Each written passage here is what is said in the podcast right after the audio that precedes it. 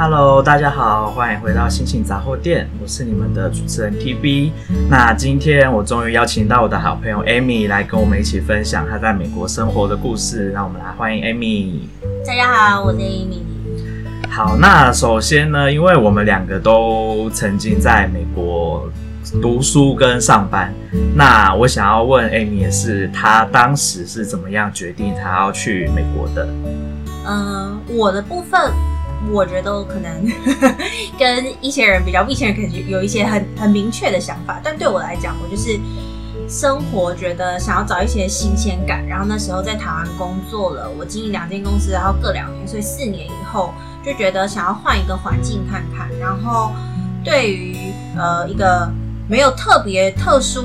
能力的人来讲，我觉得读书是一个最快的方式，是因为美国它目前政策是你只要读书了，然后你。呃，学生签证，你有找到雇主愿意任用你的情况下，你会有一年或者是三年的呃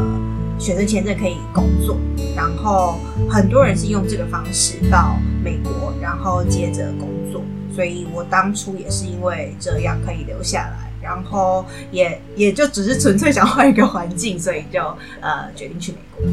了解，那你当时去美国，你选的读的科系是啊、跟你过去大学相关，还是是因为有什么特殊的原因吗？嗯、我当初因为一一样是因为为为了换环境嘛，所以我读的是呃是商科，然后我的工作也是商科相关。然后对于国际生来说，其实呃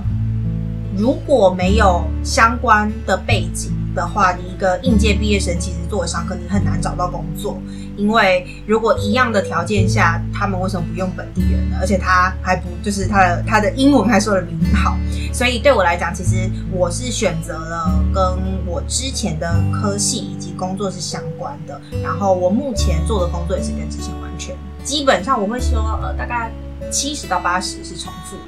那大概是什么样子的工作？我目前我是做供应链相关。然后就是一些，其实 我妈现在，因为因为现在会大家会比较知道供应链，就是可能因为因为疫情嘛，所以大家就会常听到说哦，供应链有问题啊，什么什么。连我妈她可能说，所以供应链到底在做什么？然后就是一个非常，就是供应链它很广。然后呃，我做的就是比较是可能需求啊，然后以及供给，就是这部分。了解，因为我自己本身对这一块。就是商科的啊、供应链啊，还有虽然我自己毕业的科系跟商科有一点关系，但是我在这一块是完全不懂的，所以刚好今天可以请 Amy 来稍微解释一下供应链是什么。我觉得，嗯，对听众来说也可以稍微了解一下是什么。那你你原本读书的地方是在东岸的纽泽西。那因为我没有去过纽泽西，你可以大致上说说纽泽西的生活环境是长什么样吗？嗯，纽泽西的话，大家对它的印象其实是可能靠近纽约。然后我读的学校它有不同的分部，然后有一个分部它是靠近纽约，是你大概开车在四十分钟就到纽约，所以那个分部就最早就是很多人他可能就是常常进城去玩。然后可是我在的校区是那是一个大学城，它是在纽泽西大概中部的。位置，然后其实那边没有特别的，就是没有想象中的繁华，因为毕竟人家都觉得说靠近纽约好像很好、很有趣什么，但其实我那边就是，甚至路上会看到鹿，就是那个你知道头上长角的鹿，然后它旁边会有告示牌，就是那种就是路牌会告诉哎、欸、小心有路哦，所以我那边其实呃没有到非常的就是。提花的感觉，然后因为是大学城，所以就是基本上就是学生，然后呃，如果是放假，可能放暑假、寒假，就基本上就会是一个死城，因为可能大部分人就是呃回回他的家乡之类的。然后我比较特别的是，我去的时候，因为我是二零一九年过去的，然后二零二零就是。过了一个学期以后就遇到疫情，所以我一直到现在就是大部分时间其实是不管上班或者是实习或者是上课，我其实基本上都是呃远端，然后是待在可能家里，所以其实这部分我觉得蛮可惜的，就没有办法在校园里面去体验真的在教室里面上课，然后跟同学还有教授面对面的那种相处跟交流机会就会比较少。对，没有错。所以像你就，我觉得我蛮羡慕，因为那时候就是我去之前，我就我记得我跟你常常聊天什么，然后就觉得，哎，这学学生生活或者是校园生活，我觉得很丰富，但是我完全没有机会体验到。没办法，去的时间刚好遇到疫情。那因为我那时候去的时候，我的课程都是在晚上。我的研究所因为是提供给很多是。呃，已经在工作的人士去进修用的，因为呃，我读的科系是领导与管理，那很多公司会希望他们提拔的人才要成为主管之前，必须要再取得一个相关的学位，所以我的同学大部分都是啊、有一点年纪，然后有家庭，可是当然也是有年轻的同学啦。那在这样子的。年龄层跨越那么大的情况下，其实蛮有趣的。你会发现，每一个人在上课报告的东西，会根据他的经验、工作经验跟人生的经验，你会得到很多不同的讯息。那你也可以去认识到那种啊、五六十岁的人，然后学习到他的那那几年的工作经验跟他人生的经验。那你也可以得到一些年轻人他们很新颖新潮的想法。那这是我当时在研究所的时候，我觉得在同学之间的互动，还有跟教授的互动中，我学到很多过去在台湾你不会接触到的东西。那因为有一个，我觉得在台湾跟在国外有一个很大的学习上的差别是，国外学生很主动，然后国外的教授也很喜欢跟学生去做讨论。而不是单方面的教授就是一直在讲课，我觉得这一点是可能我不确定台湾的教授现在有没有比较多在做这样子的做法，但是至少以我过去的经验是没有。那可能有一些听众没有出国留学过的，就不太有办法理解这种上课你要一直随时保持着专注的精神，然后教授随时会点名你，然后跟你做互动，问你问题，你要回答的这种感觉。那你们像 Amy，你们这样子线上远距离教学也会有这样子的状况吗？嗯，我觉得你刚刚提到一个我觉得很好的事，就是你说有，因为大家可能是你知道高高管主管，或者是已经有工几年的工作背景，所以大家可能在面对一样的问题，他会有不同的见解，然后你可以分享，或者是甚至我觉得是良性的有点激辩这样，我觉得这是一个很好，就是我那时候其实有曾经修过那个 MBA 的课。所以我觉得就跟你刚刚讲那个比较像，然后我自己也觉得是收获真的非常多。可是很可惜的是，我大部分的课程是跟呃我们应届其实因为我是有工作经验背景才来学读书的嘛。那很多其实我们班上就是很多是大学应届毕业就直接申请研究所，而且甚至是可能因为我们的科系因为是管理学院嘛，然后又加上就是他可能就是比较呃，在美国你是只要跟一些可能。呃，他们叫 STEM，就是比较数理相关的话，你就可以申请到三年的，就是学生签证来工作。所以很多人就因为这样，然后申请这个专业。然后我们大部分的国其实是国际生，我们有一半就是夸不能说夸张一点，但是基本上撇除像就是那种少数的可能本地人，可能不到不到五个。然后大部分其实真的很夸张是，一半是印度人，一半是中国人，然后台湾人也不少，是大概五六个左右。然后其实零星的，我现在想不出来有其他，可能我印象中可能度呃德国人大概一个，然后可能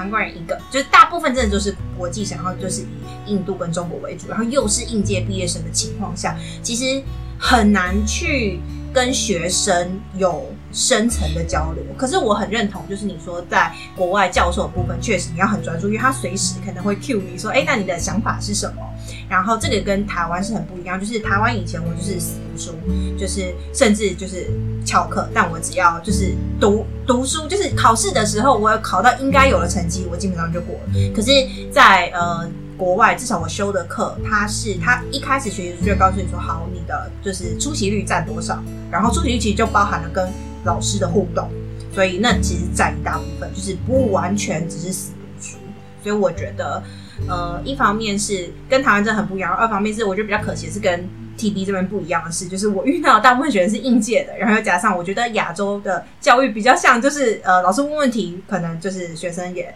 呃不会主动的回答，然后也因为可能缺乏一些工作经验，所以在回答的上面也比较不会像是跟一些高高层就或者是有工作经验的人，呃来的互动来的深。而且 TV 的啊、研究所有一个很特别的，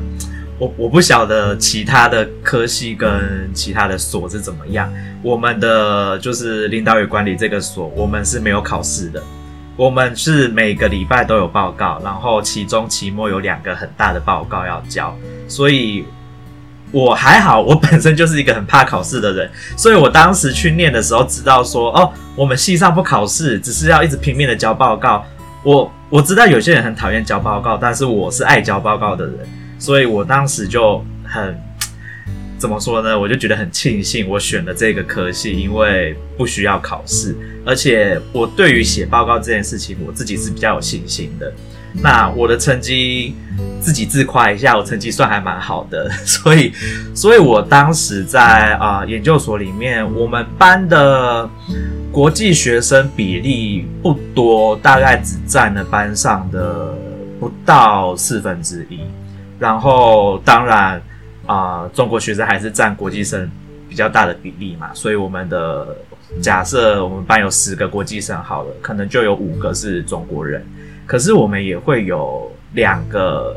台湾人，那其他有来自印度的，有来自中东的，所以在这样的情况下，我觉得去跟啊、像是我大部分同学是美国当地人，虽然有一些是加州人，那也有一些是外州来的人，那你你在跟他们沟通的时候，你会发现，哦，原来他们美国当地人在不同的州，或甚至是同一个州的不同区域。他们都会有不一样的生活习性，甚至是有一些是，比如说白种人，有一些是拉丁裔的，有一些是黑人。那他们的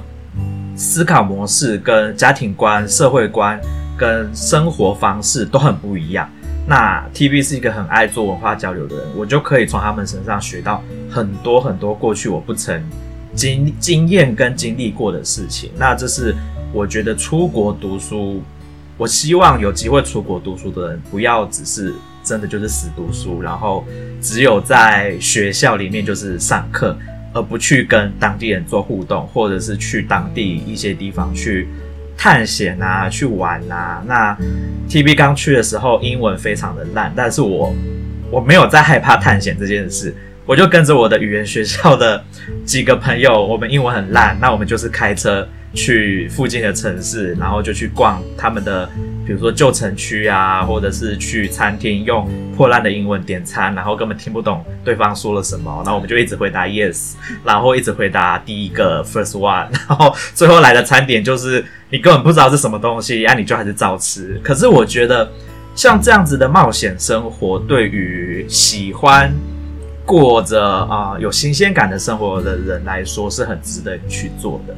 那 Amy 后来从纽泽西的学校毕业以后，现在是去了西雅图工作。那西雅图跟纽泽西的差别是在什么样的地方？还有你在开始工作以后，你觉得工作跟在读书上面有什么样的差距？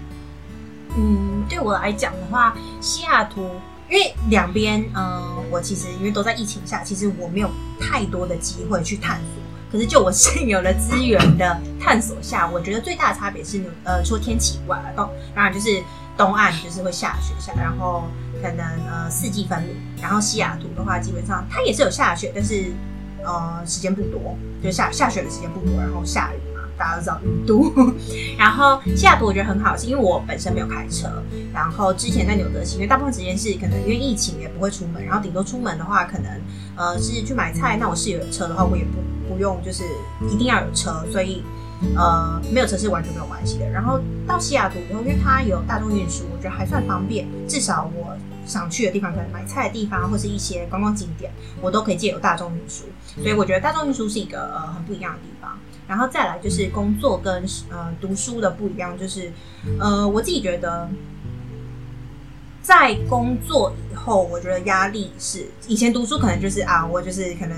压力来自说啊，我要交报告了。就是我这个同学，就是刚刚其实我有一个问题想问，就是你你说你你你喜欢就是一些报告什么？那我不知道你们是不是体力是以前是以个人为主还是分组为主？因为对我来讲的话，因为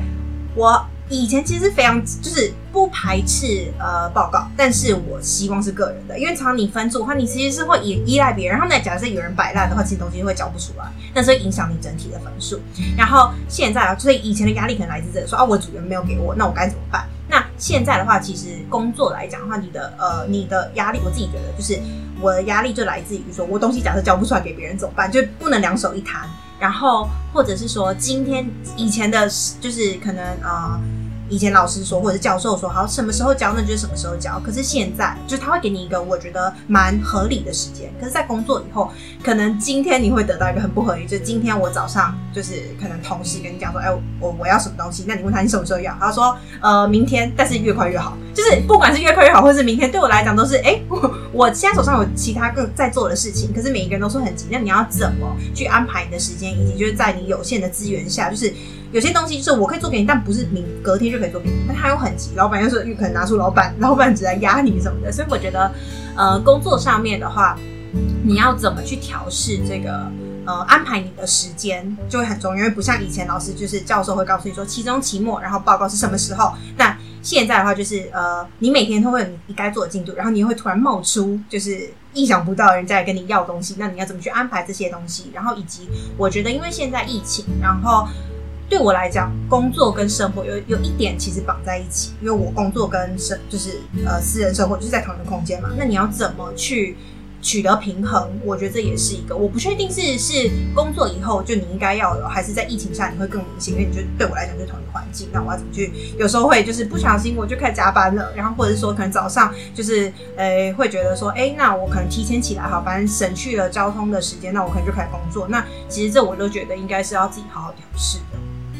我先回答你有关于报告这件事哈。我们系上的报告有分，我说嘛，我们每几乎每个礼拜都有报告。那当然就会有个人报告跟分组报告，然后有纸本报告跟上台的报告。那我自己其实我不排斥分组报告，但是我都会故意做一件事情，就是啊、呃，因为班上的国际学生中啊、呃，尤其是中国学生。他们的英文程度通常都没有其他国家的国际学生来得好，然后他们很多，我不敢，我不敢说全部啦，但是我知道很多我们学校的，我是说我们学校，我不是说我们系哦，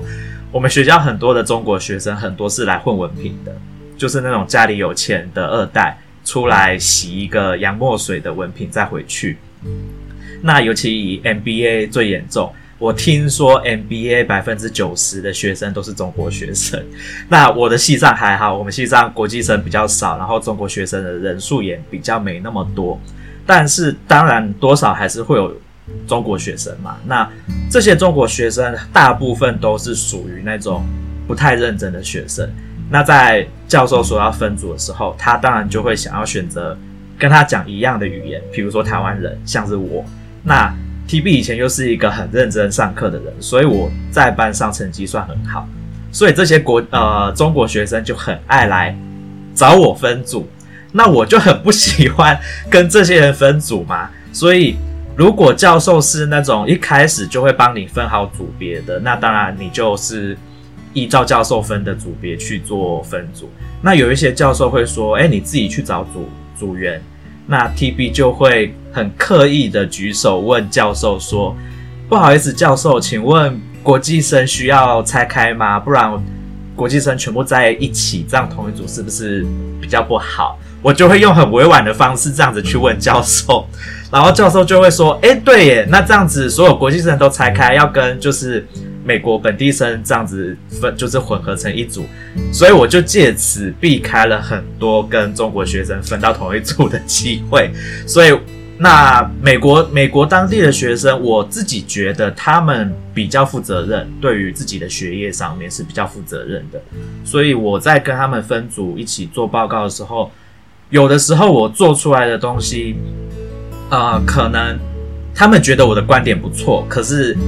我因为英文程度比较没有那么好的关系，有时候我写出来的东西他们会有一点不太能理解我要表达什么。那他们人也很好，他们就会很清楚的问你说：“诶，你这一段是要表现出什么观点？”他们会跟你确认，他们不会就会觉得说：“啊，你英文不好就瞧不起你这样子。”他们都会很认真的跟你讨论。所以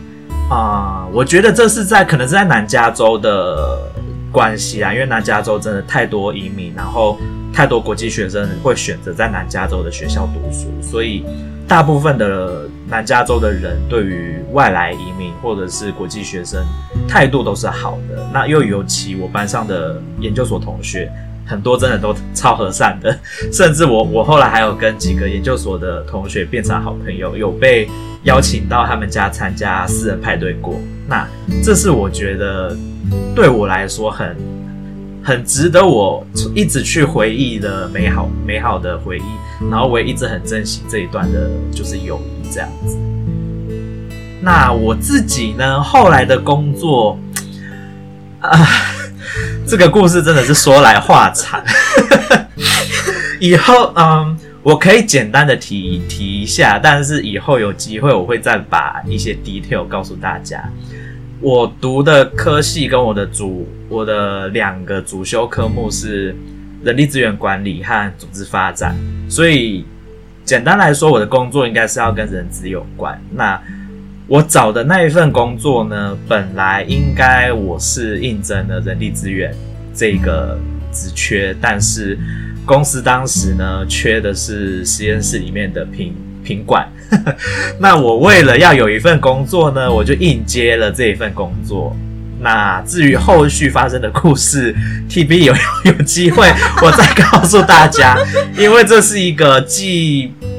嗯，我不能说完全不好的回忆跟经验，但是它的确在我人生中对我造成了某一部分的创伤，但是也的确有在我人生中创造了一部分的美好回忆。那这些在未来我会再跟大家分享。好啦，那今天我们谢谢 Amy 来节目现场跟大家分享在美国生活的部分。谢谢大家。那么今天的心情杂货店就先到这边结束喽。那我是主持人 TB，祝大家有美好的一天，拜拜。拜拜。